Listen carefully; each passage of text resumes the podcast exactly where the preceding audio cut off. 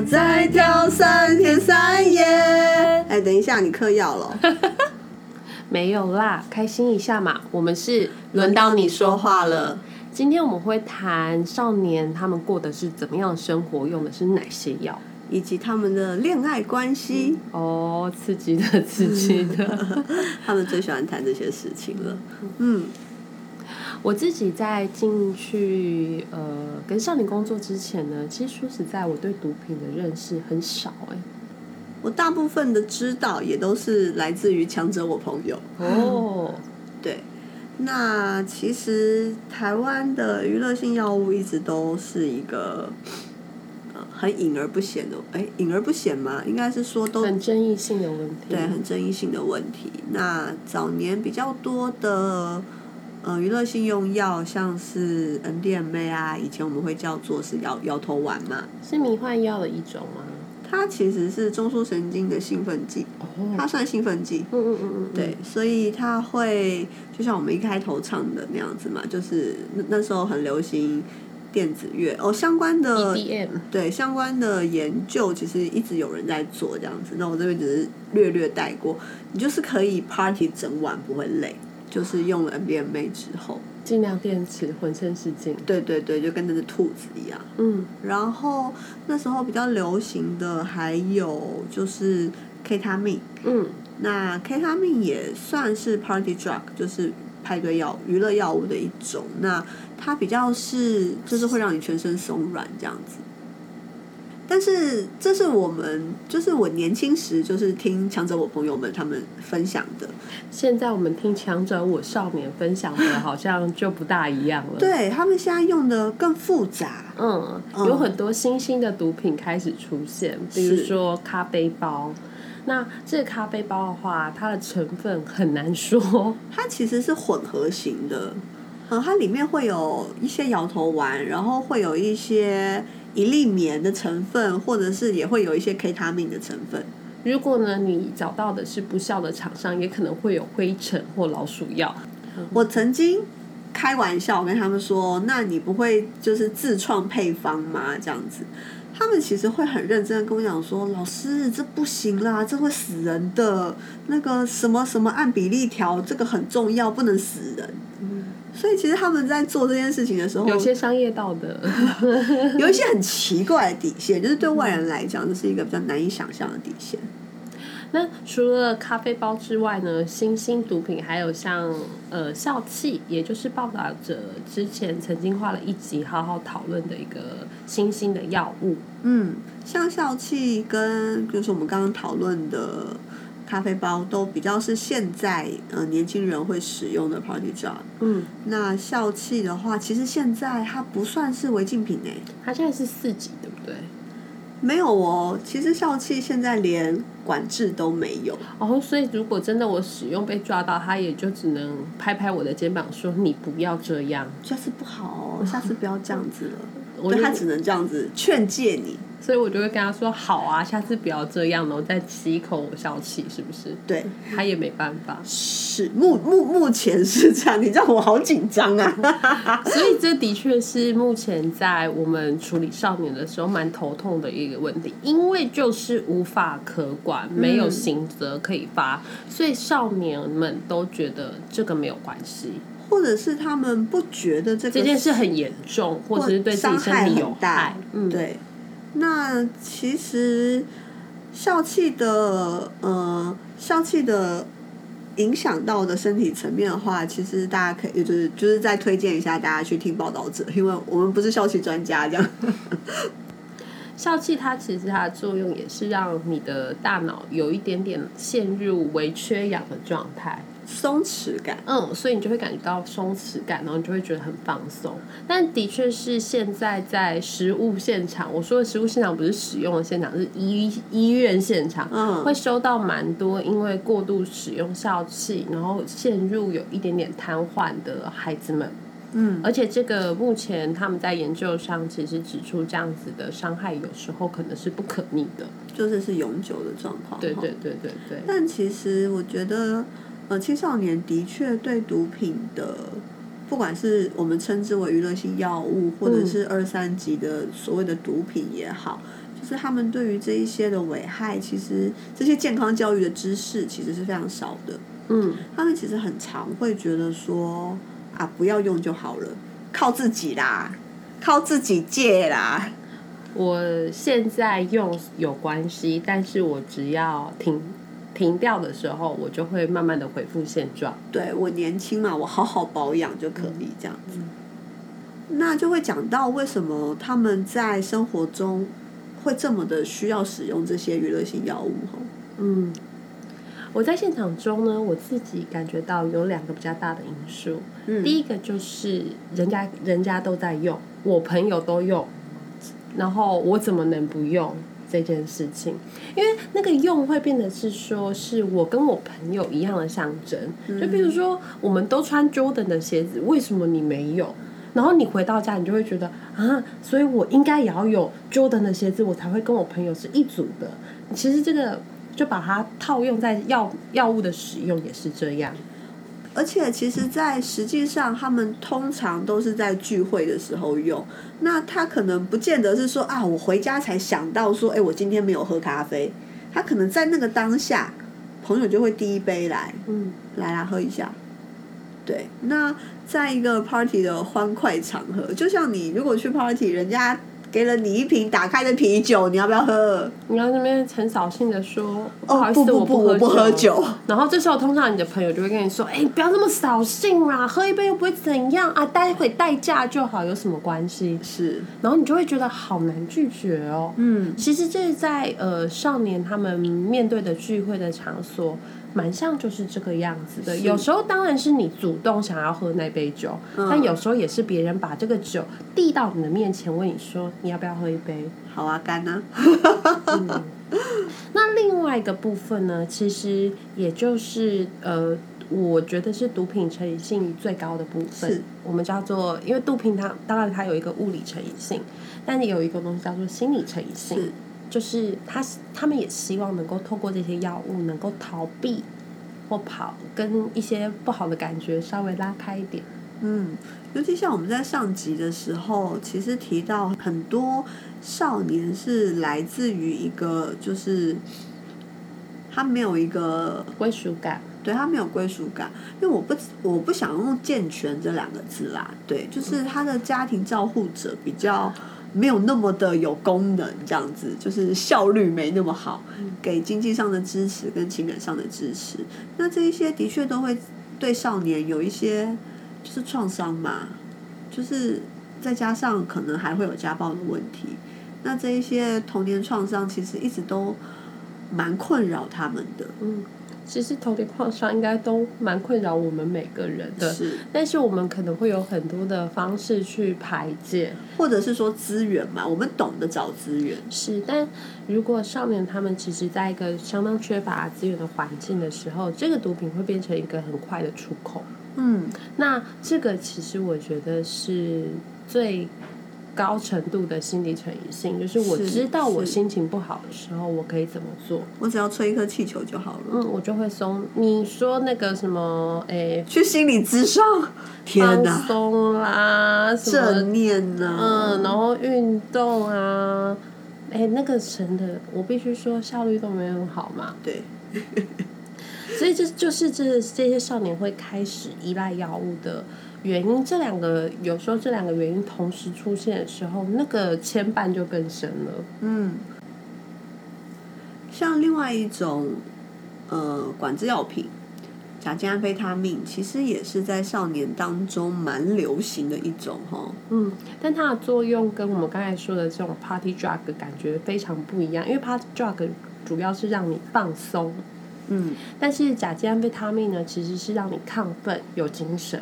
嗯，所以其实用甲基安非他命的效果会变得，就他们会说，你就会很执着啦，老师这样。所有使用者都会跟我们说过同一个词，就叫做执着。执着。嗯嗯，那其实，在甲基安非他命的使用者上面，就会有一点跟 Party Drug 就是单纯求一个放松，就是希望在生活里面带来一种轻松的快感，就会很不一样。有些少年可能他们的生活环境比较偏乡，然后人口外移的小乡镇，那在这样子的小乡镇，其实很多少年的照护者、教养者，其实都是一些底层的劳工阶级。那我就举个例子好了啦，就是比方说像卡车司机开长途的这一种，那为了要可以提神，对，为了要可以工作十六个小时的这种提神等级哦，使用甲基安非他命其实就会是一个。呃，比比赫保利达要来的有用，也比 Airwave 来的有用多了。对啊，你喝宝利达就还会酒驾。嗯。对啊，然后 Airwave 你其实也是两三秒吧，两三秒而已。所以在这种连照护者、教养者可能都有在使用的生活环境里，其实青少年接触这一些毒品啊、管制药品的几率其实非常非常的高。那这些使用者刚刚我们有提到说，他们使用之后就会执着嘛？嗯，那执着到底怎样啊？这执着很有趣，就是他们说每一次执着的东西可能不一样。嗯，譬如说，如果我今天是一个物流工人，然后我可能是大夜班，所以我就是想说啊，那我就来一点安安娜，嗯，这样子我就可以撑过去嘛。嗯，哎，但是要看我执着到什么程度，然后执着哪个面向才知道有没有帮忙我。比如说，如果今天我执着的程度刚好是说我想要把货排很多。哇，那今天我这个业绩就爆表，因为我就会一直在搬，一直在搬，一直在搬。但是呢，如果我今天执着的面向是我想要把所有东西对整齐 那他可能比较适合去 Seven Eleven 理排面，你知道吗？对，可是他那一天可能就一直在排那个货物，要把它对整齐，所以分类控对分类控就是，可是你每次会执着什么成什么东西，那就像是一个。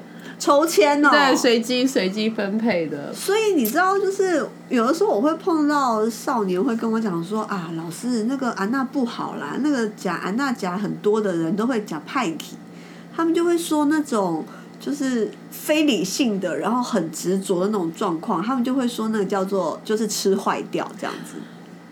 因为安非他命在过量使用的时候，也的确是会影响到他呃认知判断，对认知判断，还有他的一些就是知觉，还有他的思觉，其实是会被影响的，尤其是在戒瘾的光过程中。这些东西都会让他们非常非常的不舒服，所以有些在戒瘾过程中，尤其是安娜的这个过程中，有些孩子会被诊断就是有一点靠近视觉失调的状况，因为他会有一些幻觉，嗯嗯，尤其是跟他的整个状态不好的时候，那个幻觉可能会是走向很恐怖的状态，哦，那真的是很可怕，嘿嘿嘿嘿嘿。那有时候你知道就戒瘾嘛，所以还。呃，少年就为了要逃掉这个戒瘾的不舒服，所以最最好的方法是什么啊？小葵，你说呢？喝一杯咖啡喽，或者是再用一再补一个安娜哦，因为这样子他就可以把那个 本来的药物把它拉回到原来他习惯的状态之中，所以其实这也会就是一个恶性循环。这这就是我们刚才说的，我们刚才在谈同才的时候，我们谈的是心理成瘾性。现在我们讲的这个就是生理的成瘾性。嗯，因为他没有办法离开那一个药物浓度在血液里中很高的那种状态，你身体会很不适应，然后会带来很多的呃一些戒断症状。对戒断症状。我进去碰到少年的时候，通常已经度过这些戒断症状了。嗯，所以那时候他们都会跟我说：“没差啦，老师。”出去我就不会用了。没有，就是我玩药，不是要玩我。哦，对他们都觉得自己很有一种主控权哦。对我真的是大开眼界。嗯，他们说就是他们会有一个很奇怪的标准，就叫做什么叫做我玩药，什么叫做我被药玩。嗯，他们其实会有，虽然我其实有点不懂那个标准我也是不是，这到现在我还不是很明白哦。对，这是这是我们的限制哈。嗯。但在节目一刚开始，你有讲嘛？就是你你接触这些少年之前，其实并没有任何，就是连听闻的经验都没有，也没有到这么无知啦。但就是就是在那个新闻现场有听到啊，抓获毒虫有没有？那起查获多少毒品？哎哎哎哎，就是大概是那个状态。嗯嗯。所以我其实进去的时候，哎，我超级无敌紧张的。真的？你怕什么？怕吗？还是什么东西？哎，我不是怕，我是觉得我自己好无知哦。哦。因为他们讲什么我都不知道。嗯。但我后来发现，其实他们还蛮乐于倾囊相授的，就觉得哇，老师你怎么好可怜啊？什么都不知道，让我来教教你吧。就某种程度上，在这个方面，他们是。呃，专业，而且很热心。他们是一个热心的老师，就会告诉你说：“哎，这些东西是怎么用，效果是什么。”那我自己也在这之中呢，真的是看到哇，少年的童年，嗯，或他的人生跟我很不一样。因为我其实是一个非常非常非常乖的好学生，我不是那种，我不是老师心目中的乖宝宝。嗯，可是我就是知道怎么样让自己。不会惹上麻烦吗？我们上集有说过，嗯，所以其实每次在听少年在讲话的时候，我就会觉得哇，原来可以这样啊，大开眼界，大开眼界。譬如说，为什么你要上课？嗯，那我是不喜欢，老子就翘课啊。我想说，哇，可以这样啊，原来有这个选项啊。对我自己来说，哈，比较是我刚刚有讲到，就是强者我朋友嘛。我跟这些朋友有走的比较近的一段时间，然后观察过他们的生活以及他们对生活的想望这种东西的时候，因为跟他们离得近，但是我始终没有踏上这条路嘛，所以我今天在在这边嘛，说 说真的，我也是运气好，嗯，对我对我的生活中有其他可以上进的选项，我我其实充满感激啦，说真的。所以我在跟少年工作的时候，我就会一直回过来问我自己：说我为什么没有走上那一条路？影响我的原因是什么？在跟这些少年工作的时候，我可不可以也给他们找出一种这样的原因啊？我跟少年在工作的时候，那个语句有点跟你不一样。嗯，我的语句是说，如果我今天。我没有我现在有的资源，我没有我现在有的这些支持的话，嗯，我会在哪？嗯，我其实想的蛮害怕的。是哈，我就在想，我应该也是在这里。这一些被他们称之为认辅的老师，就是像我们嘛，嗯，就是其实他们的标准蛮高的。他们的标准是你必须要很真诚。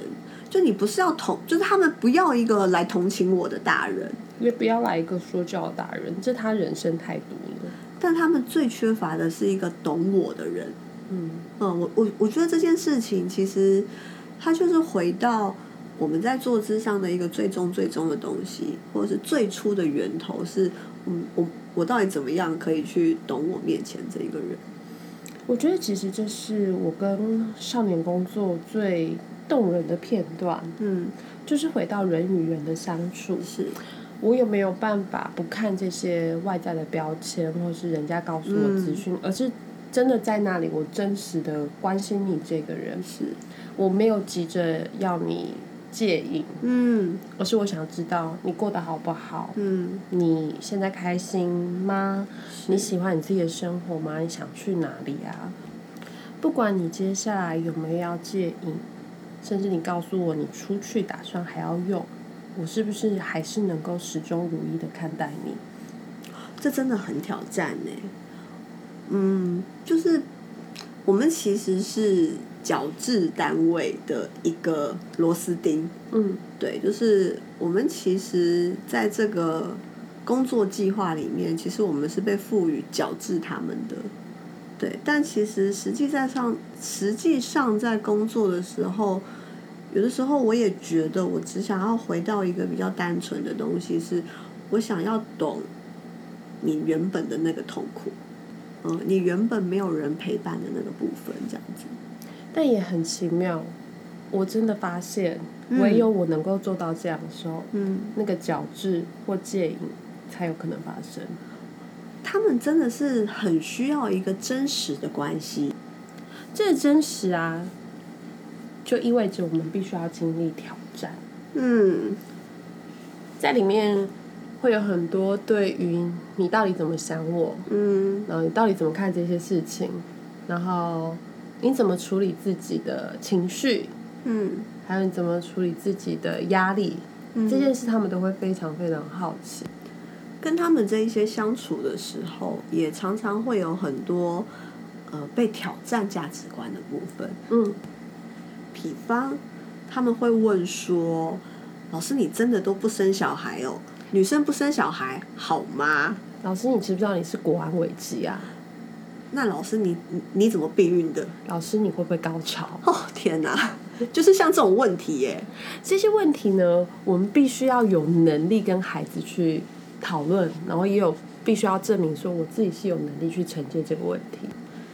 像我被问到说老师你怎么避孕的时候，其实我会把这个问题比较导向是，我会跟他们介绍，除了呃老是在专就是专门时刻找不到的保险套这个方式以外，其实还会有很多的避孕方式，而不是体外射精这一种。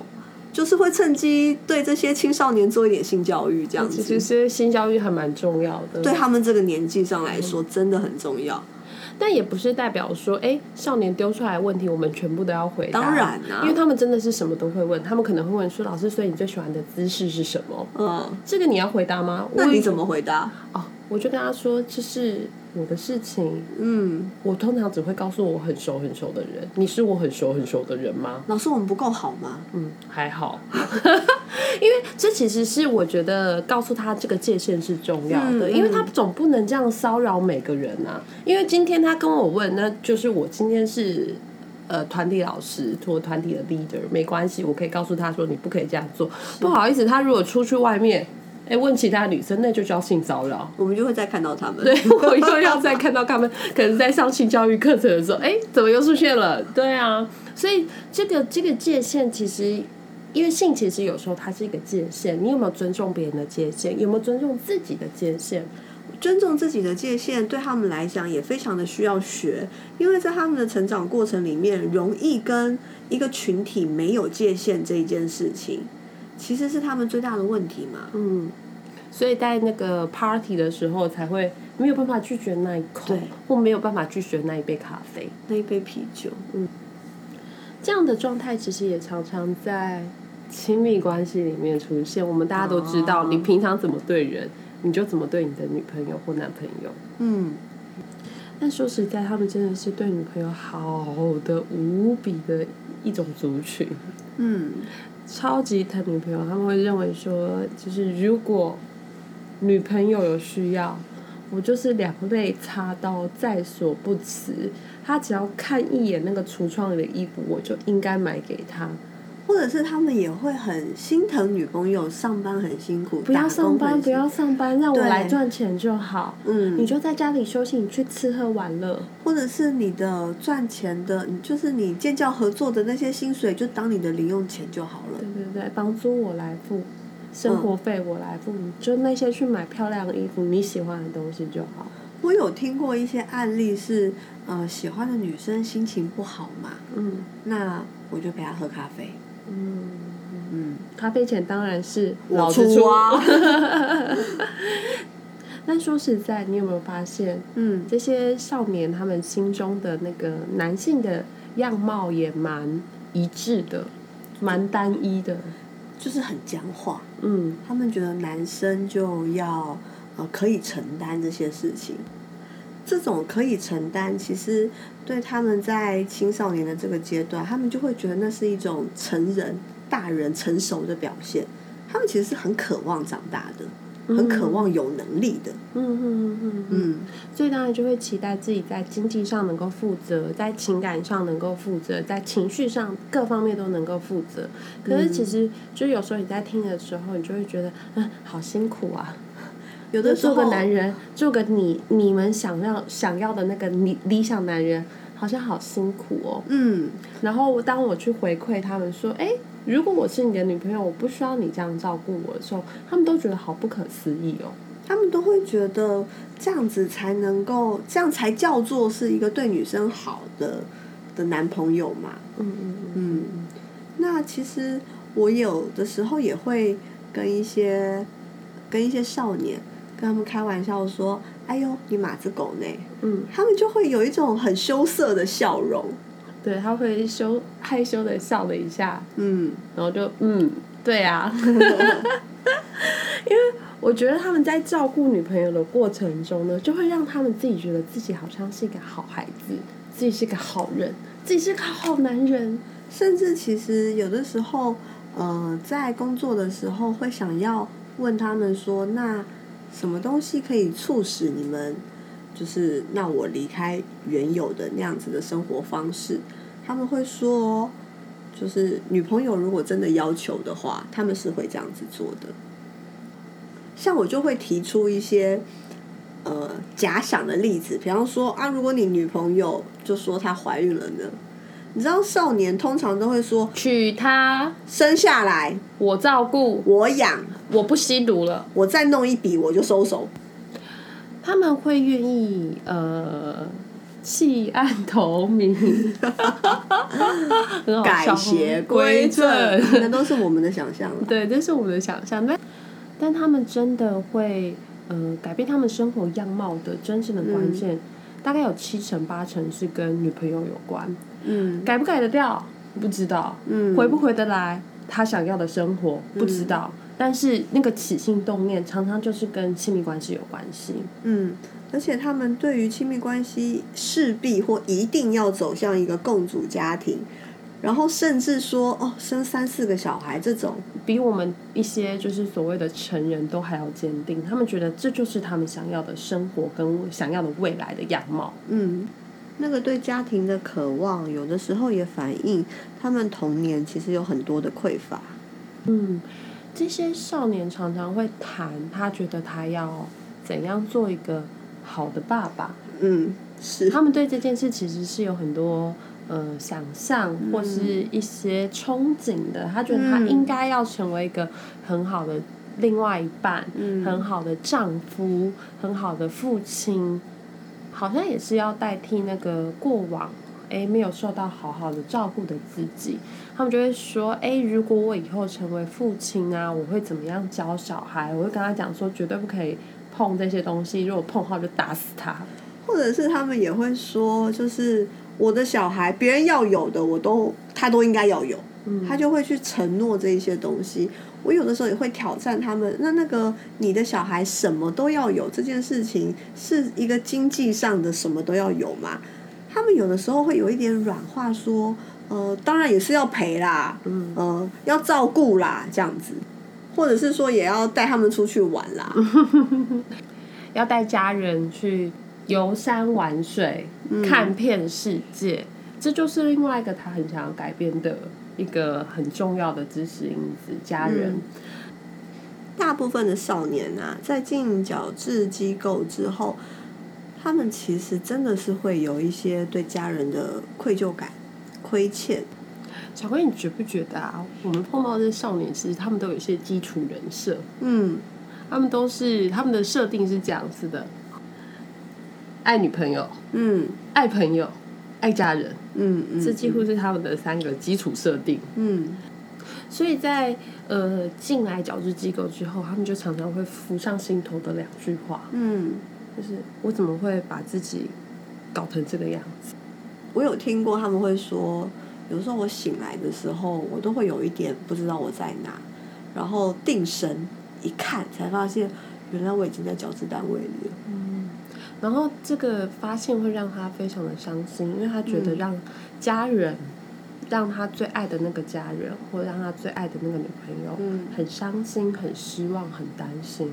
嗯，这也是他常常在里面说：“嗯，我要痛定思痛，不可以再让爱我的人伤心，我要让爱我的人有安全感，不要跟着我担心受怕。”所以，尽管他们是来自于。呃，在经济或者是情感都非常匮乏的家庭里面，但他们依旧是非常渴望爱的哈。这个我觉得一直都没有消失过耶。嗯，其实有时候你会觉得蛮佩服的。嗯，怎么没有放弃？怎么还愿意？是，但他们的家庭呢，也实在是匮乏到没有办法给予这样的需求，给予这个很稳定的支持跟关爱。是。所以我觉得，其实这样讲起来，能够给他们正向的爱这件事情，其实是他们能不能有一个决心，或者是怎么样实践这个决心一个很重要的基础。其实就是找到我们上集说的那个归属感。嗯，如果这个归属感可以在他的生活中重新找到，甚至重新感觉到哦，我跟身边的人那个连接跟牵绊，以及还有跟社会一个更正向的连接，我觉得跟更大的群体连接对他们来讲其实也很需要。我想到我之前曾经看那个一个 YouTube 的影片，叫《老鼠乐园》，我不知道你有没有看过。哦，你说那个人为什么成瘾那件事情吗？嗯嗯嗯嗯。那只老鼠很有趣，它在一个匮乏的环境的时候，就是那个笼子里面什么都没有，就只有两种水，跟基本的食物。那这两种水是哪一种水？一种就是有毒品的水，嗯，一个就是纯水。那所有的老鼠们在这样子非常无聊、单调、乏味的环境的时候，都会争先恐后去喝那个。掺了毒品的水，但是当这只这些老鼠呢，它处在老鼠乐园。什么是老鼠乐园呢？就是有老鼠玩的玩具啊，有老鼠的零食啊，然后还有老鼠的呃一些它生活所需的东西的时候，还有它的老鼠朋友对，还有它的老鼠朋友的时候呢，这些老鼠都不会在。他不会自己自己戒瘾哎，嗯，他就不去喝那个毒品的水，他都他们都喝的都是纯净水，是纯的。这这就很像是，如果说这些老鼠能够在 他的生活中直接找到满足感、嗯，成就感、归属感的时候，其实没有人会想要去透过更多刺激来让自己保持那个存在的意义。我们用两集的时间跟大家分享。我们跟这些少年的工作经验，以及我们怎么看待他们的。如果呢，你也有跟这些少年相处的经验，或是你有一些想法，欢迎追踪我们的粉丝页，还有我们的 IG，把你的想法告诉我们哦。我们是轮到你说话了，下次见，拜拜。